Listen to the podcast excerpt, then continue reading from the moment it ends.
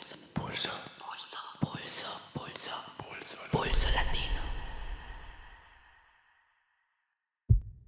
Caminhos Latinos.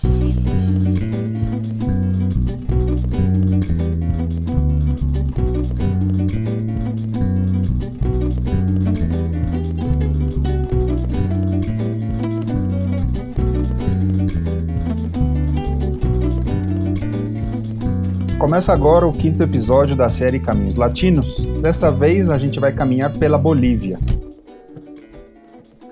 A série Caminhos Latinos é uma parceria entre o Pulso Latino, o programa Realidade Latino-Americana da Unifesp e a editora Elefante. Eu sou Bruno Miranda e te convido para embarcar nessa viagem com a gente.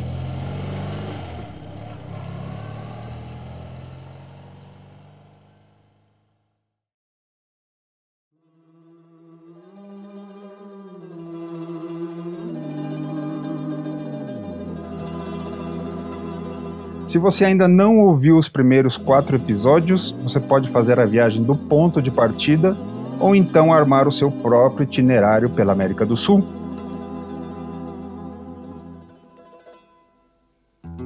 Na primeira parte deste episódio, quem vai caminhar com a gente, nos contando um pouco da história boliviana, é o historiador e professor da Unifesp, Fábio Luiz Barbosa dos Santos. Ele é autor de várias obras, entre elas o livro Uma História da Onda Progressista Sul-Americana, editado pela editora Elefante, e ele também é um dos coordenadores do programa Realidade Latino-Americana. Já na segunda parte, teremos uma entrevista com o economista boliviano Oscar Salazar. Ele é investigador do Centro Boliviano de Estudios Populares, autor do livro Se han adueñado del proceso de lucha, Horizontes Comunitarios Populares en Tensión y la reconstitución de la dominación en la Bolivia del MAS.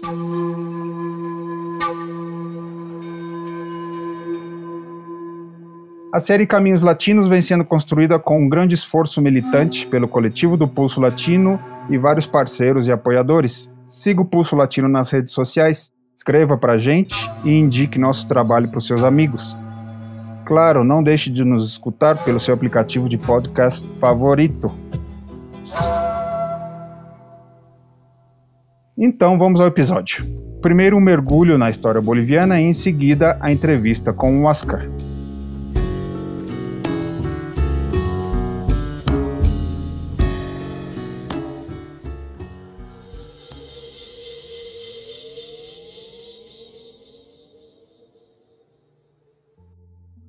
Olá, sou Fábio Luiz e no programa de hoje a gente vai discutir um país que tem uma história bastante movimentada. Então, se alguns podem dizer que a história de um país como o Uruguai parece um filme iraniano, né, em que a força é dada mais pela densidade do enredo e não pelo ritmo dos acontecimentos, a Bolívia parece um filme de ação, daqueles que não tem pausa nem trégua. Então, que particularidades mais importantes eu vou destacar para a gente entender esse país? São três: o legado e a presença das lutas indígenas, a Revolução Boliviana de 52 e os protestos populares entre 2000 e 2005 que antecederam a eleição do Evo Morales.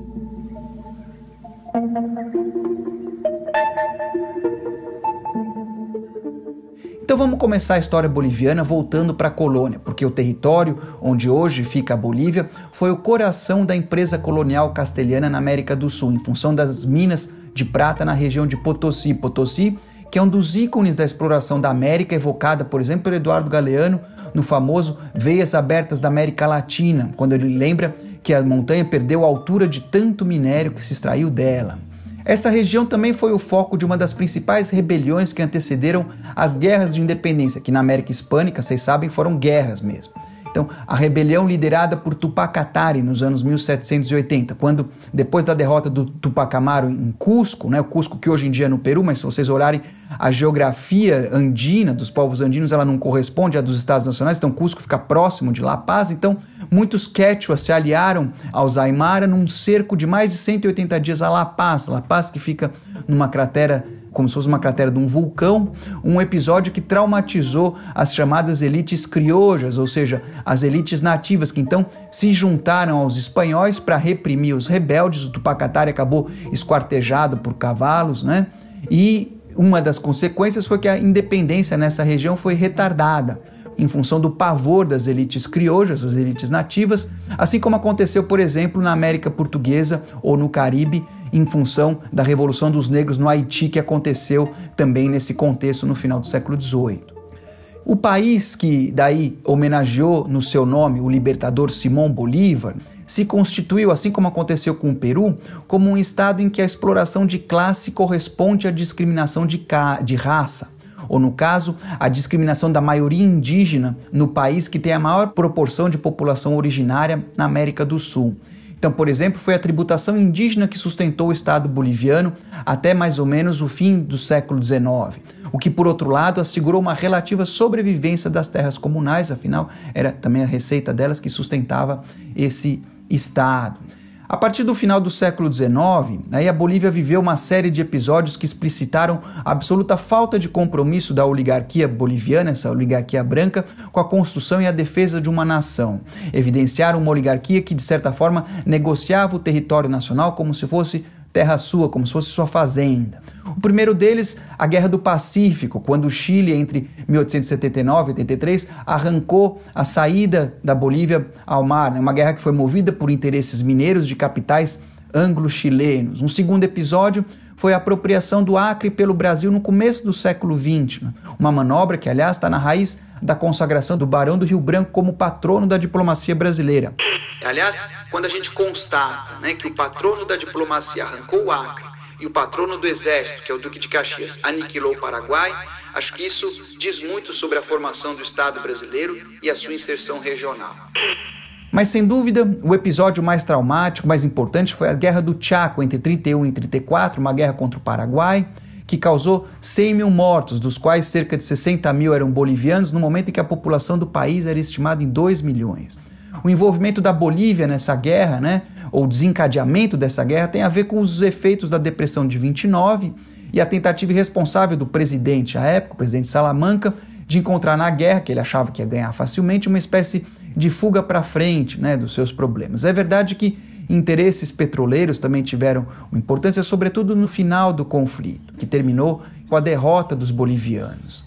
Naquelas alturas, a economia boliviana era de novo movida por minérios, pelo estanho, um negócio que era comandado por três famílias, o Patinho, Aramaio e Rochilde, que por sua vez mandavam no país por meio de um arranjo em que profissionais políticos governavam o país em nome dos interesses, vamos dizer, do estanho.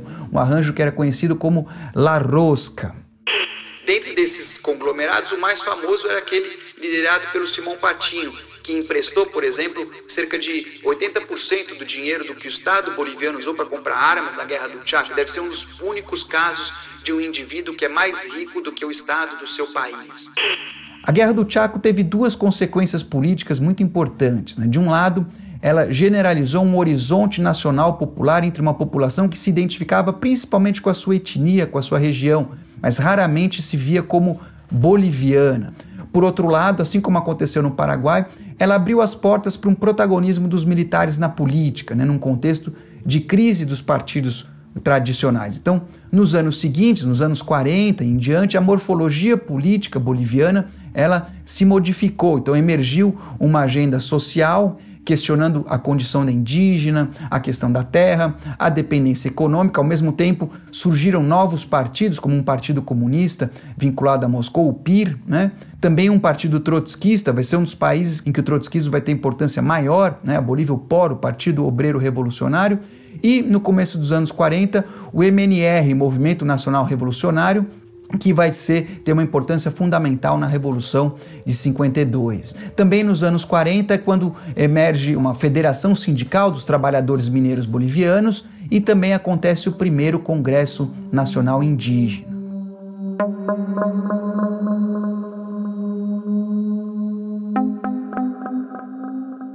Essa movimentação das placas tectônicas da sociedade boliviana culminou na Revolução de 52, um episódio extraordinário que não vai dar para detalhar aqui. Mas eu posso dizer que o núcleo do dilema desse processo é que os trabalhadores que derrubaram o governo e destruíram o Estado, inclusive o exército boliviano, por outro lado, eles não tinham instrumentos autônomos de poder e assim acabaram ficando refém do MNR, um partido, vamos dizer, radical de classe média, que era nacionalista, anti-oligárquico, mas que nunca cogitou uma revolução social. Era um partido crítico dos excessos da rosca, podemos dizer assim. Mas que acabou se encontrando, vamos dizer, à frente de uma revolução que, como ele não podia controlar, ele procurou conter. Em todo caso, né, sob o lema da Minas para o Estado e Terra para o Índio, foi um governo que nacionalizou as minas, depois indenizou a rosca, né, que já estava em decadência de, em certa medida, e avançou uma reforma radical pressionado pela mobilização no campo, que se combinou ao voto universal, à constituição de escolas rurais e de organizações camponesas estimuladas pelo próprio partido, pelo próprio MNR, para construir uma hegemonia do MNR no campo que, na verdade, se confundiu com a hegemonia do próprio Estado, na medida em que ele se constituía como uma espécie de partido de Estado nesse momento. Ideologicamente é interessante observar que o nacionalismo se impôs sobre o indigenismo. Então, por exemplo, não foi uma revolução que reivindicou o Tupacatari, né, o catarismo do final do século XVIII. Ao contrário, há relatos de preconceitos né, entre movimentos obreiros indígenas e assim por diante. O MNR ele ficou no poder entre 52 e 64, quando a terceira presidência do principal caudilho do partido, Vitor Paz Estensoro, né, ele foi derrubado por um golpe militar comandado por um oficial das Forças Aéreas, que era um setor que mal existia na época do Chak, portanto, foi construído integralmente com assessoria dos Estados Unidos que apoiou, de certa maneira, o regime revolucionário. Então, por exemplo, uh, que buscou reconstruir forças repressivas num país em que os trabalhadores, os trabalhadores mineiros, manejavam dinamite. Então, a postura dos Estados Unidos diante da revolução, ela foi essencialmente a tentativa de dobrar economicamente o país, de um lado ameaçando com boicote, com retaliação internacional e de outro lado oferecendo crédito e assistência. E a estratégia, no caso boliviano, foi exitosa, e depois eles tentaram repetir isso em Cuba. De maneira que em 58, às vésperas da Revolução Cubana, um terço do orçamento boliviano era custeado pelos Estados Unidos, que era a maior ajuda para a América Latina e a maior ajuda per capita no mundo naquele momento. Então o Kennedy dizia né, que a Revolução Cubana foi uma grande revolução que abriu um caminho que outros seguirão. Só que outros não seguiram, pelo menos a Cuba não seguiu. Então, as tensões sociais depois da Revolução Cubana, nos anos 60, elas se aguçaram no continente. Em 64, então, teve o golpe de Estado, instituindo um regime que reforçou a aliança com os camponeses que tinha sido forjada pelo Estado pós-revolucionário, o chamado Pacto Militar Camponês, né, comandado por um militar que falava quechua fluente, o René Barrientos.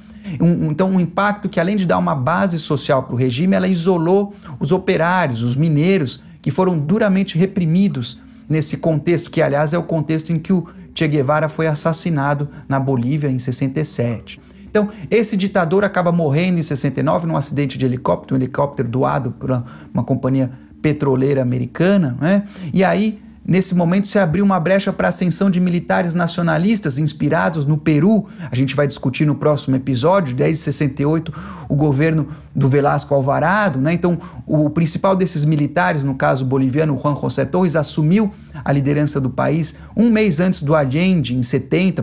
Portanto, vejam, nesse momento você tem três países muito próximos com governos nacionalistas radicais, no Peru, na Bolívia e no Chile. No caso boliviano, você teve ainda, é um contexto que você tem a formação de uma potente Assembleia Popular, um contexto em que alguns, como Zavaleta Mercado, grande intelectual boliviano, descreveu como uma dualidade de poderes, mas que, no entanto, ela é abortada, abafada novamente por um golpe militar, dessa vez liderado por um general uh, com apoio do Brasil, o general Banzer, que estabeleceu aí uma ditadura similar à dos seus cogêneres no Cone Sul. Por exemplo, ele se somou à Operação Condor, de modo que o general Torres foi assassinado em Buenos Aires. Por outro lado, foi também o fim do pacto militar camponês, que voltou a reprimir os camponeses, e nesse contexto você tem um ressurgimento do indigenismo rebelde, moldando o que vai ser conhecido então, na Bolívia, como catarismo, né, uma referência ao Tupac Katari. Por exemplo, o livro A Revolução Índia, do Fausto Reinaga, que é do final dos anos 60, é uma referência desse movimento. De modo que, então, no final dos anos 70, a reaproximação dos camponeses com os trabalhadores, os mineiros, sobretudo, foi fundamental para derrubar a ditadura do Banzer em 78, também o militar que o sucedeu no ano seguinte. Mas nesse, nesse entretempo, os militares tinham reforçado os laços com o agronegócio no Oriente Boliviano, que é a região da onde vem o Banzer, que tem como epicentro a cidade de Santa Cruz, mas também com uma atividade que cresce na Bolívia nesse contexto, que é o tráfico de cocaína. Então, dizem que o golpe, mais um golpe militar que acontece em 1980 na Bolívia, comandado pelo general Luiz Garcia Mesa, foi motivado pelo receio de que se instalasse um governo que colaborasse com a DEA, a Agência das Drogas Americanas, que os militares estavam intimamente vinculados, pelo menos o setor liderado pelo Garcia Mesa, que foi um regime breve, mas ultra repressivo. Só em 80, o ano do golpe, estima-se que ele matou cerca de mil pessoas, né, mil militantes mas novamente a reação popular ajudou a precipitar o fim do regime em 1982.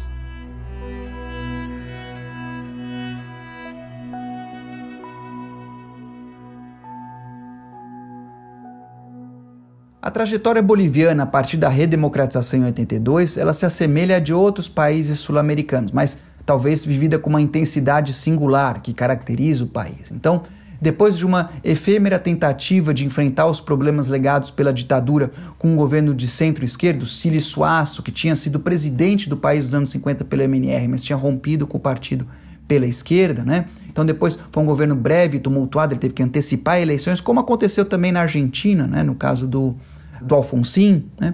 Então ele foi sucedido pelo principal caudilho do MNR, o Vitor Paz Extensor, que dessa vez implementou o neoliberalismo no país. Então, assim como aconteceu com o peronismo sob o Menem, que acelerou o neoliberalismo na Argentina, na Bolívia foi o antigo nacionalismo revolucionário que colocou o país nos trilhos do ajuste estrutural. Então, como em outras partes da América Latina, a corrosão do tecido social da Bolívia debilitou as organizações de classe convencionais, sobretudo os sindicatos mineiros, o que por sua vez, acentuou a vulnerabilidade do campo popular, mas ao mesmo tempo maturaram novos movimentos sociais, como por exemplo o movimento cocaleiro. No plano político, o neoliberalismo desgastou os partidos convencionais, desencadeando uma espiral de degradação política na Bolívia que só foi freada pela explosão social que abre um outro capítulo da história do país no começo do século XXI. Talvez o ponto mais baixo dessa degringolada política tenha sido a eleição do ex-ditador Hugo Banzer em 97. Né? Dessa vez, um mandato marcado pela adesão à política dos Estados Unidos de erradicação da coca, o que elevou os conflitos com os cocaleiros, projetando nacionalmente um movimento liderado por Evo Morales, que associava a folha da coca a práticas ancestrais e também ao nacionalismo boliviano, né? em oposição ao que era a evidente ingerência estadunidense no país naquele contexto. Foi também no governo do Banzer que eclodiu a Guerra da Água em Cochabamba em 2000, que é a referência inicial do extraordinário ascenso do movimento de massas no país nos anos seguintes. A Guerra da Água foi desencadeada por uma proposta do Banco Mundial de perdoar parte da dívida do país se o sistema de águas de Cochabamba fosse privatizado, o que de fato aconteceu em 99. Só que a ideia de pagar pelo uso da água violentava os usos e os costumes associados ao modo de vida comunitário muito enraizado no campo boliviano. Um conflito similar eclodiu no altiplano poucos meses depois. Então, se a gente olha no conjunto esse período entre 2000 e 2005, a Bolívia viveu uma extraordinária efervescência social, que a gente pode descrever como uma conjuntura revolucionária. Então, em 2002, quem assumiu a presidência foi o Gonzalo Sanches de Lozada, conhecido no país como Goni, que é um boliviano que fala castelhano com sotaque inglês, que já tinha sido ministro, aliás, tinha sido ministro responsável pelo decreto 21.060 em 85, que é o marco da inflexão neoliberal do país.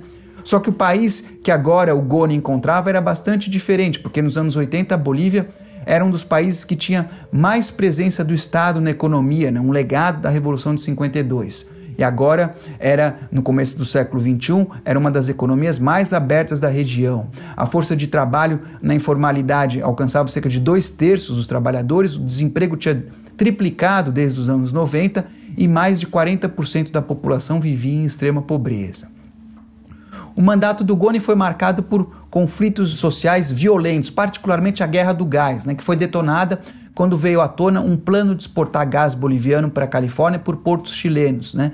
O que feria de diversas maneiras a sensibilidade nacional. Então, em torno dessa bandeira, convergiram outras demandas, o que acabou engendrando uma extraordinária sequência de lutas populares. O epicentro da revolta foi o município de El Alto, na periferia de La Paz. Como o próprio nome descreve, fica na parte alta, né, em torno de La Paz, que chegou a ser ocupado e controlado pela população organizada. Nesse caso, então, a repressão, uma repressão violenta do governo acabou elevando o nível dos protestos que tiveram proporções épicas. Por exemplo, numa noite em que a população de Elarto carregou, milhares carregaram e arremessaram vagões de trens, fechando a ponte que conecta La Paz com Elarto e impedindo assim a passagem até de tanques militares. Apesar das muitas vítimas fatais da repressão, a mobilização popular não cedeu e o Goni foi obrigado a renunciar, talvez presidente mais odiado da história recente da Bolívia. Né? O governo foi assumido pelo vice, um historiador que era também comunicador televisivo, filho de importantes, é, prestigiados intelectuais bolivianos, o, o, Carlos Mesa, que aliás foi o, o principal candidato da oposição ao Evo Morales na eleição de 2019. Né? Naquela ocasião, né, em 2003, foi um arranjo polêmico que o MAS endossou. O MAS, que é o partido do Evo Morales. O MAS, que em todos os momentos da crise defendeu uma saída constitucional. E, olhando para trás, é evidente que o partido percebia que tinha muitas chances de vencer as próximas eleições e tinha interesse em se aparecer como um fiador da ordem. Na breve presidência do Mesa, se aguçaram as contradições sociais, né? recrudesceu a reivindicação autonomista da chamada Media Luna, o Oriente Boliviano, que é a região que concentra os hidrocarbonetos de agronegócio, que tem em Santa Cruz de la Serra a principal cidade, que nutre um sentimento regionalista ancorado numa ideologia racista, né? contrapondo a população das terras baixas orientais, os chamados cambas, aos, aos indígenas do altiplano, os chamados os cojas. Portanto, na Bolívia, você tem uma clivagem regional que se mistura às tensões étnicas e de classe. No lado popular, as mobilizações foram retomadas nesse contexto diante da recusa do governo em nacionalizar os hidrocarbonetos. Então, Diante da polarização, o Mesa se alinhou com a turma de Santa Cruz, o que forçou o Mas a se distanciar de um governo de quem ele era um aliado informal. As manifestações voltaram a adquirir proporções, vamos dizer, de multidões mas dessa vez o presidente, o Carlos Mesa, ele não convocou os militares para reprimir, mas acossado no Congresso e nas ruas, ele renunciou.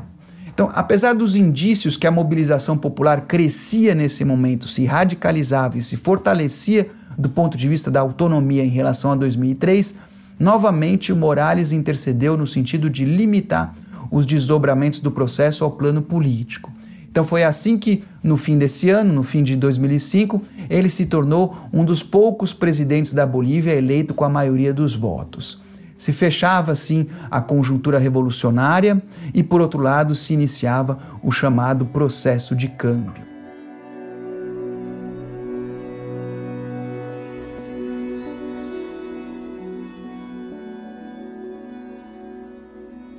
A situação boliviana atual é complexa e motivo de controvérsia mesmo no campo da esquerda. Eu não vou discutir o governo Morales. O Oscar Salazar está em melhores condições de fazer isso a seguir, mas eu quero colocar três elementos importantes para introduzir a discussão. Em primeiro lugar, é importante saber que a oposição ao governo Morales não deve ser simplificada como uma disputa esquerda contra direita, porque ao menos desde 2011 a base popular do governo está rachada, né? um marco nesse sentido foi a repressão à marcha contra a construção de uma rodovia no Típines, o Típines que é ao mesmo tempo um parque nacional e uma reserva indígena. Por sua vez, o segundo elemento, o governo reagiu a essa fratura de forma intolerante, perseguindo, difamando e dividindo organizações e lideranças críticas. Ao mesmo tempo, o governo consolidou alianças com setores políticos conservadores, por exemplo, com o agronegócio, com as multinacionais que exploram os hidrocarbonetos e os minérios, de modo que ninguém no andar de cima estava perdendo dinheiro na Bolívia comandada pelo MAS, que nesse processo se consolidou como um poder na mídia, no judiciário e mesmo na relação com as Forças Armadas, cultivadas com privilégios como a manutenção da aposentadoria e grandes, gordos orçamentos para compra de armas. Um projeto de poder que foi se centrando cada vez mais na figura do Evo Morales, o chamado o evismo nacional popular em ação, como dizia o ideólogo do governo, o vice-presidente Garcia Lineira. Então, de modo que quando o Evo Morales se candidatou em 2019, ele estava se candidatando que seria na prática o seu quarto mandato.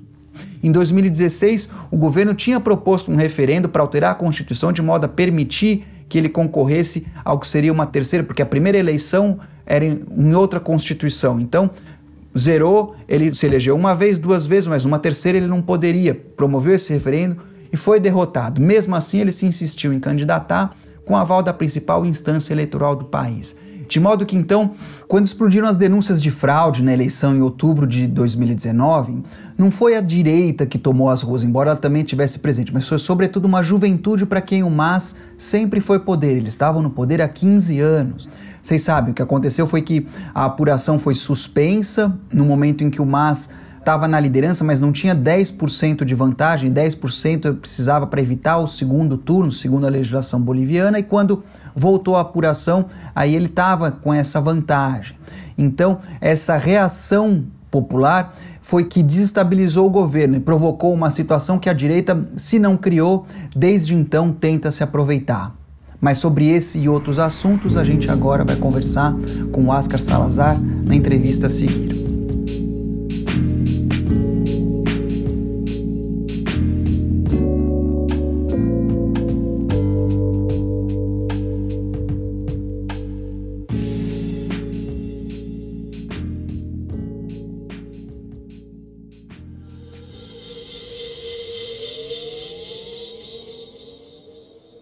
Olá, Oscar, tudo bem? Muito obrigado por aceitar participar desse episódio sobre a Bolívia. Diz pra gente como é que você tá e de onde você tá falando. Hola, qué gusto estar aquí en podcast de Pulso Latino, acompañándolos a ti, a, Fabio y a todo el equipo eh, de trabajo. Yo les hablo desde Cochabamba, eh, donde vivo, y pues estamos aquí con gusto para conversar sobre lo que está pasando en Bolivia. Muito bem, Oscar. A gente agradece muitíssimo o seu tempo, a sua disposição para falar um pouco sobre a Bolívia. O Fábio Luiz, na primeira parte, nos guiou pela conturbada história boliviana, desde o século XVIII ao chamado ciclo rebelde entre os anos de 2000 e 2005, dando a deixa para que a gente discuta o governo do MAS a partir de 2006. Nesse ano de 2006, uma das primeiras medidas foi a nacionalização dos hidrocarbonetos, e eu me lembro muito bem como a direção da Petrobras reagiu negativamente nessa ocasião, em virtude das perdas que isso poderia ocasionar. É, nesse momento também, em 2006, grande parte do campo da esquerda latino-americana chegou a alimentar esperanças de mudanças estruturais na Bolívia, dentro do que depois ficou conhecido como processo de câmbio. Para o ouvinte poder entender ou ter mais elementos para processar o curso dos acontecimentos no final de 2019, quando o Evo renuncia, qual é a sua avaliação sobre o primeiro mandato do Evo Morales entre 2006 e 2010? Sobre el primer mandato del, del gobierno del MAS 2006-2010, Evo Morales asume el 20 de enero de 2006. Me parece que es importante hacer una distinción, una distinción entre lo que fue el propio gobierno del MAS y lo que las organizaciones sociales que venían en luchas durante cinco años y que fueron las que habilitaron la posibilidad, luego de sacar a dos presidentes neoliberales, de que haya unas elecciones en las cuales Evo Morales gana, y en las cuales Evo Morales no era el caudillo de esas movilizaciones, esas organizaciones marcan el ritmo del gobierno y en gran medida del Estado, eh, poniendo tres grandes, eh, bueno, un conjunto de reivindicaciones que yo las agrupo en tres grupos. ¿no? Uno, la recuperación de los recursos naturales, como el agua, el, el, gas, los hidrocarburos en general. También se intentaba impulsar una nueva reforma agraria. Recordemos que en 1953 la reforma agraria que hubo en Bolivia fue parcial y más de la mitad del país no fue eh, objeto de reforma agraria. En las tierras bajas, en lo que ahora se le conoce como, como el oriente del país. Santa Cruz, Beni y Pando no fueron objeto de una reversión de tierras. Y también una transformación radical del Estado. ¿no? Ese es el tercer elemento importante y que tiene que ver con descolonizar el Estado y transformar el modelo productivo que desde ahí se, se gestiona y se propone, que en este caso era neoliberal. Entonces, estas luchas ponen sobre la mesa de discusión estos temas, continúan impulsando su realización durante los primeros años del gobierno del MAS y lo, lo hacen desde las calles obviamente esperando que el gobierno actúe como el aliado, que al principio efectivamente lo hace porque además no tenía mucha más opción. Pero también es importante entender en que en este tiempo la derecha más rancia del país, ¿no? articulada en torno a la élite agroindustrial de Santa Cruz, va a poner mucha resistencia ¿no? y va a estar a la defensiva y cada vez más violenta, incluso llegando eh, a plantear discursos eh, de división del país, de separación del territorio eh, de tierras bajas para constituir un nuevo país, etcétera, etcétera. En este escenario complejo, lo que sucede es que el gobierno del MAS empieza a entrar en una situación de riesgo, porque las organizaciones continúan en las calles poniendo el cuerpo para transformar el país y estas élites empiezan a conspirar, incluso intentar un golpe de Estado en 2008. Pero lo que vemos es que la actitud del MAS termina siendo la de ponerse en un lugar de mediación de esta situación. Y la mediación va a implicar una serie de concesiones que las organizaciones sociales no estaban dispuestas a conceder y que las élites del país sí estaban dispuestas a negociar. Ese es el caso de la Asamblea Constituyente, que fue un caso emblemático porque la Asamblea Constituyente produjo un texto constitucional eh, o una propuesta de constitución que finalmente sería retomada por el MAS, llevada al Parlamento, negociada con la derecha, se cambiaron más de 100 artículos de esa propuesta constitucional y recién esa constitución es la que se aprueba.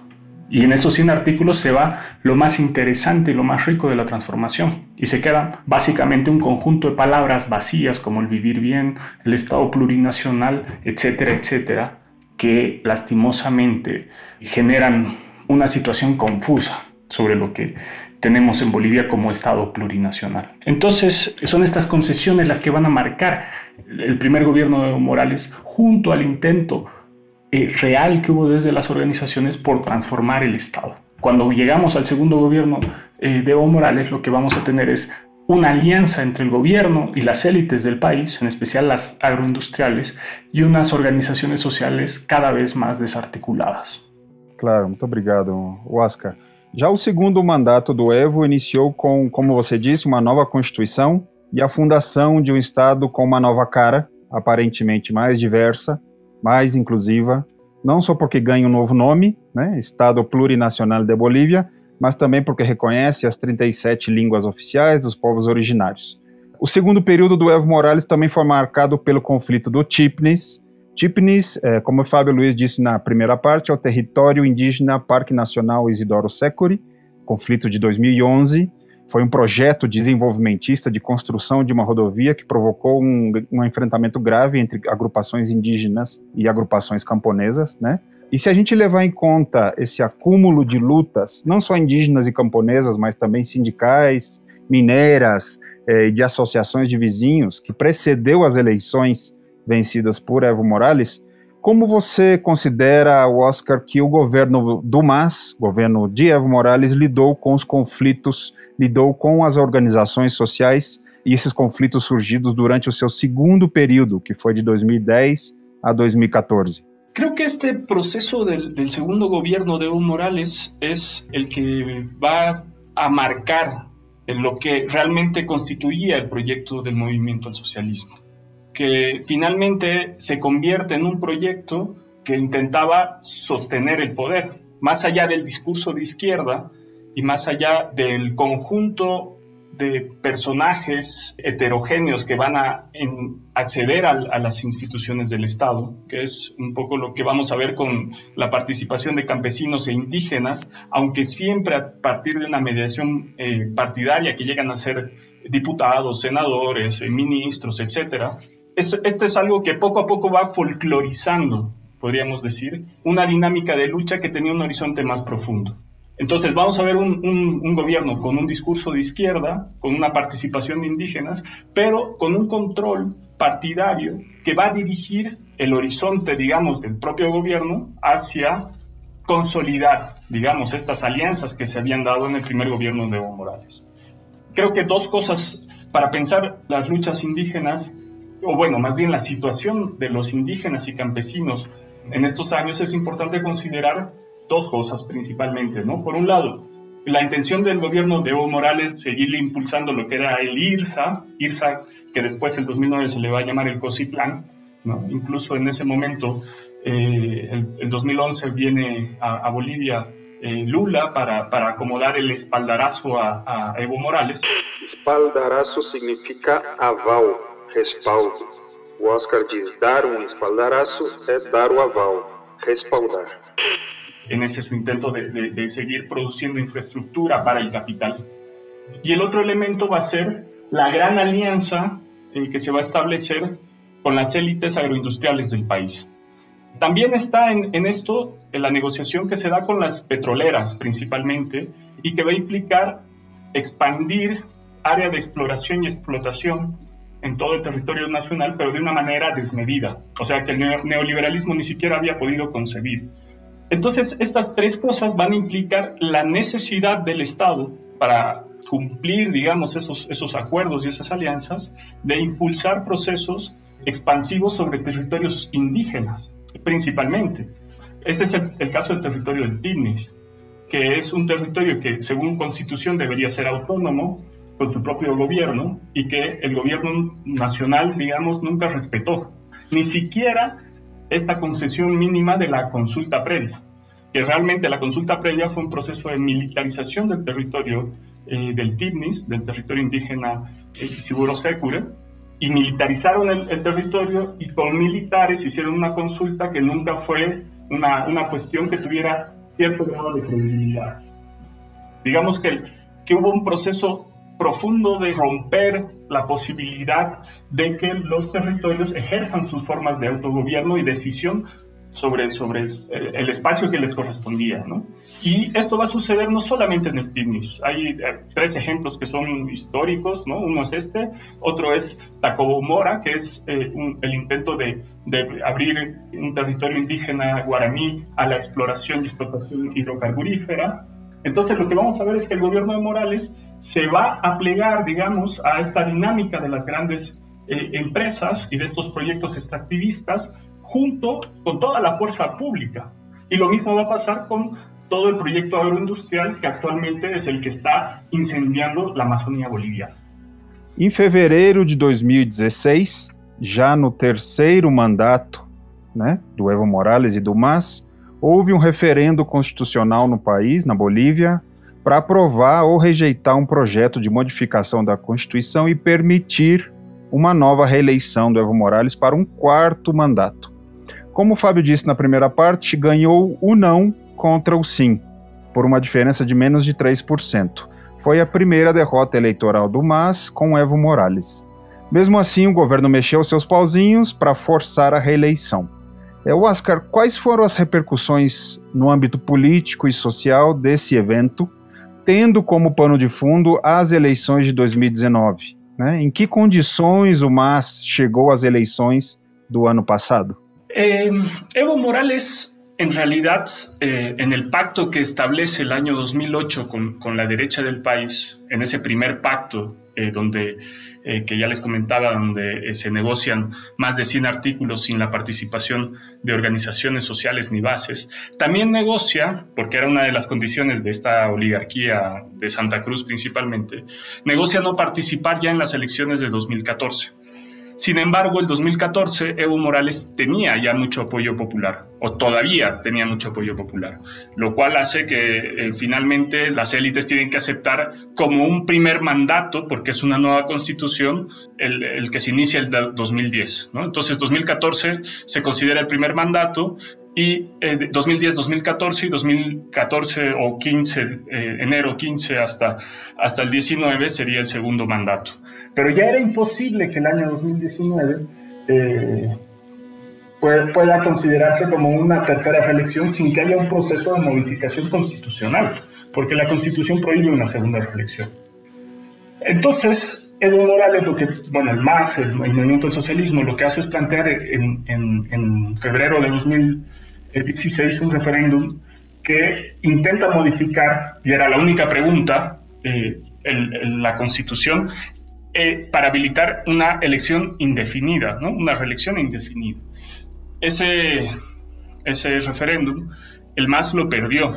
Hay una serie de, de, cuestiones oscuras que hasta el momento no se han resuelto ni se entienden bien de ese proceso, pero el MAS la perdió. ¿no? Y la perdió con muy poco, como, como dice Luis Fabio. Entonces, en ese, en ese escenario, Morales no podía ser candidato.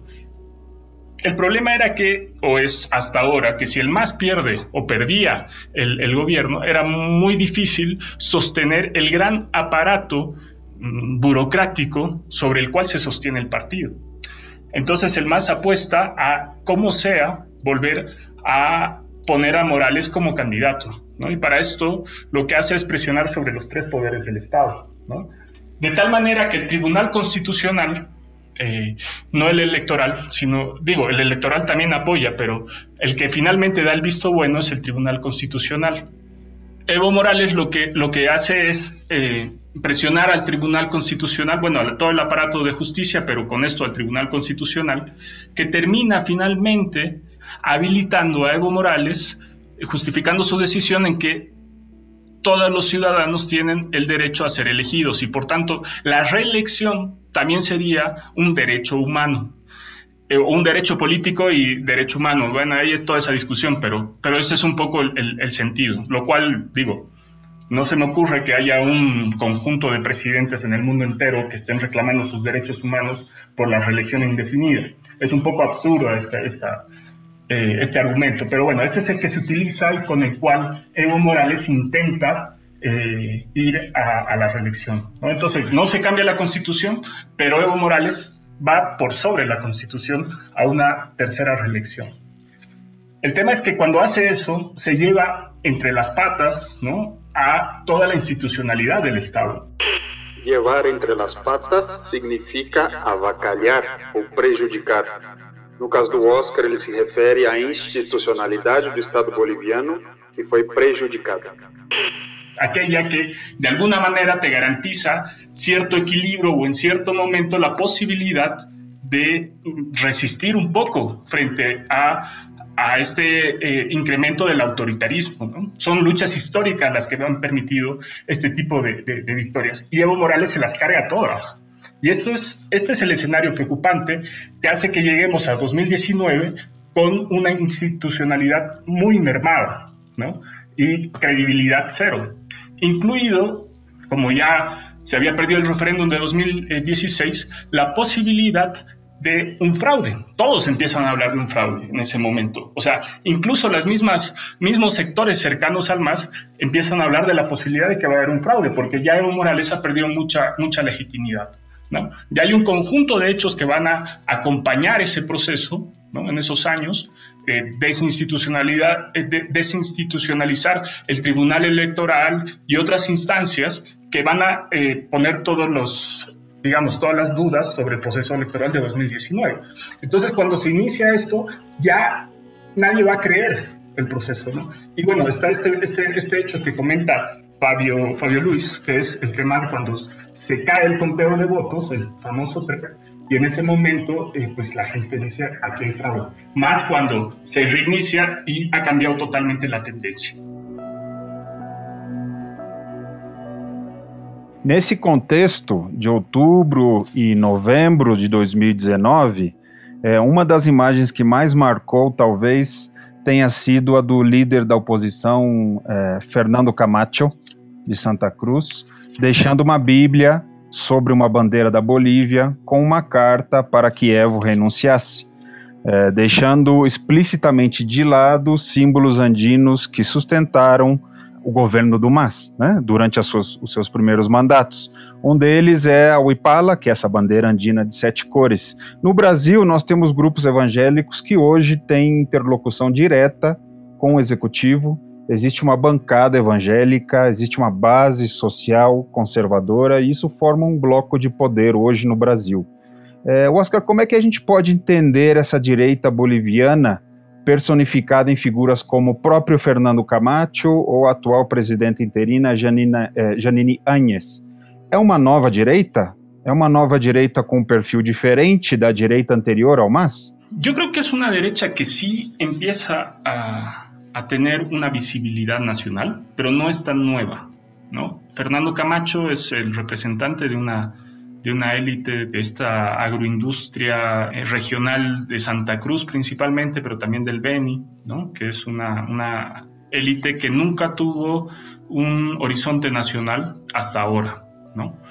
Y es una élite que gobierna de esta manera y que ahora además en alianza con un conjunto de iglesias evangélicas eh, se va a parecer mucho a, toda esta cosa que está pasando en Brasil. ¿no? El tema es que va a adquirir una, impronta muy grande, muy importante en, el escenario actual, también debido a la situación de polarización que vive el país. Yo creo que esto es importante tener en cuenta porque Fernando Camacho justamente no era candidato en octubre del 2019 porque Fernando Camacho ni siquiera era conocido en ese entonces. Un, personaje de este tipo no tenía cabida en la política nacional, ¿no? Fernando Camacho va a cubrir o va, a obtener, digamos, relevancia en esta eh, escalada de confrontación que se va a dar junto al MAS, ¿no? Eh, luego del, fraude electoral y lo que vamos a ver es que esta derecha de, de Camacho y toda esta gente no tiene opción directa de llegar al, Estado por vía eh, democrática. Lo que va a hacer es forzar la institucionalidad eh, del Estado para eh, llegar al, gobierno de manera ilegal, ¿no? O sea, finalmente sí podemos decir que fue un golpe de Estado lo que pasó, ¿no? Fueron muchos golpes, pero lo de, Camacho y toda esta gente es finalmente un, golpe de Estado que termina siendo posible justamente porque no hay una institucionalidad que haya permitido eh, frenar esta embestida. ¿no? Todo se pierde toda la credibilidad, hay una confrontación tan grande que esta gente tiene la capacidad de empezar a negociar con sectores de la fuerza pública, de la policía, este motín policial que vimos, y también las Fuerzas Armadas. Entonces, eh, es como que el fraude y el golpe de Estado van a venir de la mano porque son dos procesos eh, que van por fuera de la ley.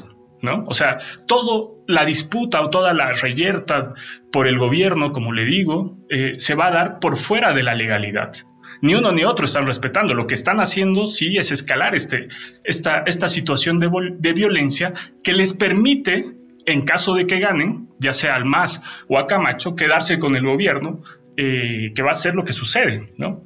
Yo creo que eh, Janine Áñez en ese momento no era más que un, una testaferro del grupo de Camacho.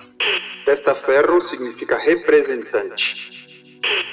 Lo que vamos a ver es que, claro, Camacho apuntaba a las siguientes elecciones y a hacer lo que está haciendo ahora, que no le salió tan bien, porque Janine Áñez, luego de llegar al gobierno, ¿no? la pusieron porque era una senadora de, totalmente desconocida, ella tenía que cumplir el, rol de ser la, transición y habilitar a que Camacho y su gente puedan ser candidatos y ganar la presidencia, pero no contaban con que Janine Áñez y el grupo de lo más eh, rancio de la política boliviana se intenten quedar en el gobierno.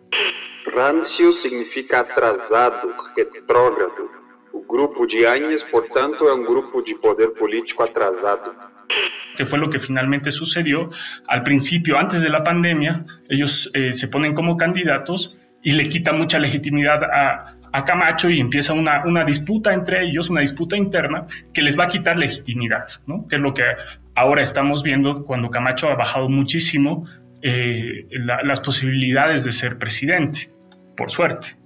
Eh, pero bueno, a Camacho lo tenemos que entender en este con doble contexto, ¿no? Una élite regional del oriente de Santa Cruz que gobierna como él y al mismo tiempo una confrontação eh, ampla com o governo del MAS. Bom, nós temos agora novas eleições marcadas para o dia 18 de outubro, exatamente um ano depois eh, dos acontecimentos eh, de 2019. Quais foram as principais alianças e medidas da gestão da, da Janine Áñez? Como ela tem reagido ou como tem reagido o governo interino frente à, pandem à pandemia de Covid-19? Oscar. Yo sí tengo que calificar de alguna manera al gobierno de Áñez es como criminal, ¿no? O sea, criminal en, en el sentido de que no solo maneja o gestiona, más bien, la pandemia desde una política de guerra, la, represión ha sido eh, y las amenazas como el, principal instrumento para, intentar gestionar la cuarentena, eh, los enfermos, amenazar incluso a la gente que se enfermaba de, meterla a la cárcel. Entonces, eh, yo creo que es importante tener en cuenta eso, ¿no? O sea, no ha tenido la capacidad de hacer nada más que generar amenazas y represión durante el proceso de la pandemia, de, del inicio de la pandemia y de la posterior, del posterior avance. Bolivia es en este momento el tercer país con mayor mortalidad eh, por número de habitantes eh, del mundo entero, ¿no? Y es el tercero después de Perú y Bélgica, y Bélgica porque tiene una contabilidad especial que hace que sobreestime datos, ¿no? Y Bolivia, por un informe que salió del New York Times hace unas semanas, eh, se ha visto que en realidad hay una subestimación casi del 50% del número de habitantes, por lo que en realidad Bolivia podría ser el, peor país ¿no? en, mortalidad por número de habitantes eh, debido al COVID en el mundo entero, lo cual es una cosa que tiene que ver con la pésima gestión de este gobierno, obviamente con un sistema de salud totalmente desmantelado, pero también y principalmente con la pésima gestión de este gobierno, que no solamente ha, reprimido, sino que también se ha dedicado a saquear el Estado en estos meses. ¿no? O sea, vamos a ver cómo cuando se compraban algunos eh, respiradores para, eh, no sé, poner... Eh, en algunos hospitales algún, algún servicio de salud mínimo, estos respiradores han sido comprados todos con sobreprecio, ¿no? que ese ha sido el, el, elemento que le ha terminado de quitar cualquier posibilidad de ganar las elecciones a Janine Áñez, como inicialmente se pensó que podía pasar a principios de año. Entonces, creo que es importante entender que ha sido desastrosa la gestión de la crisis sanitaria y al mismo tiempo, en estos meses, como ha sucedido en, en gran parte de los países de la región, los gobiernos, eh, bueno, el gobierno de Áñez ha empezado a, impulsar un conjunto de medidas que no habían logrado pasar en años anteriores ni con el gobierno del MAS para la agroindustria y para la banca nacional, ¿no? O sea, de beneficio y apuntalamiento, financiamiento de estos sectores a nombre de, la pandemia. Ya, perfeito, perfeito, Oscar. Por último, gostaria que você comentasse um pouco para o ouvinte, para ouvinte, do Pulso Latino, qual é o espectro político dos candidatos e dos partidos que concorrem às eleições ou que vão concorrer agora às eleições em outubro de 2020? Qual é o prognóstico, se é possível fazer algum, das próximas eleições?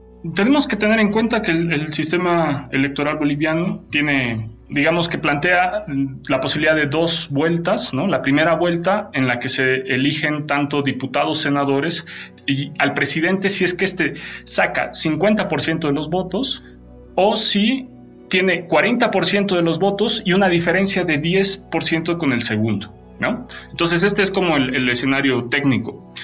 El partido eh, del movimiento al socialismo en este momento tiene 40.3% en la encuesta más reciente, que bueno, ya sabemos que nunca es exacta, pero digamos que está mostrando 40.3%, una encuesta anterior le daba algo parecido, y el partido que le sigue es el de eh, Comunidad Ciudadana, que es de, Carlos Mesa, ¿no? Carlos Mesa es el candidato que eh, salió segundo también hace un año. Hay un nuevo candidato, digamos, en el escenario que es eh, Fernando Camacho, que ha logrado, eh, está con el 17% de los votos válidos, que no va a alcanzar obviamente al segundo puesto, pero que está como ampliando su influencia en, distintos, eh, en distintas regiones del país y logrará tener participación en el Parlamento.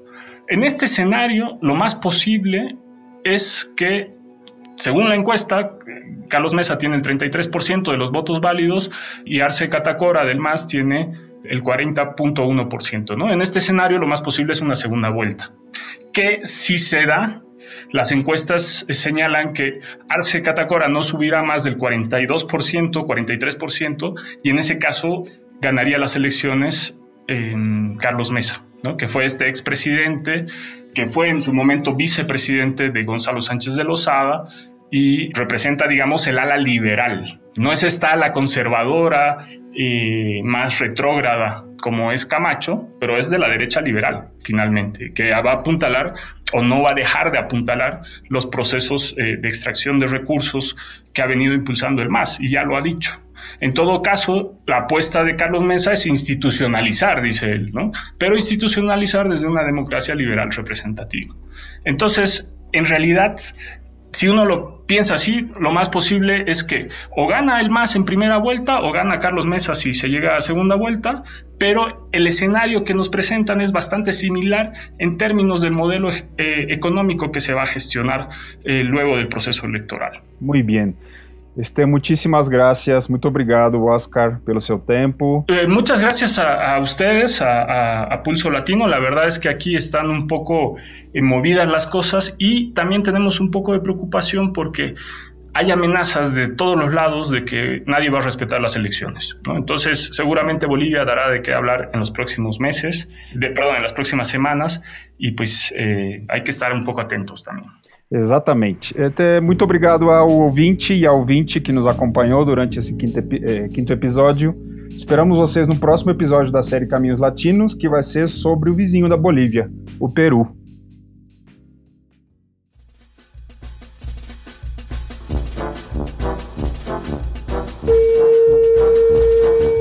Este podcast conta com edição e mixagem de Felipe Amarrado. Suena la campana de Bolivia marca. No queremos nada con el TLC ni el ALCA. Hay que cambiar el modelo neoliberal Que causa desempleo, convulsión social. El capitalismo que se cayó en el abismo Porque solo quiere obtener más ganancias. Saqueando las riquezas de los suelos Con su régimen de violencia. Nos piden paciencia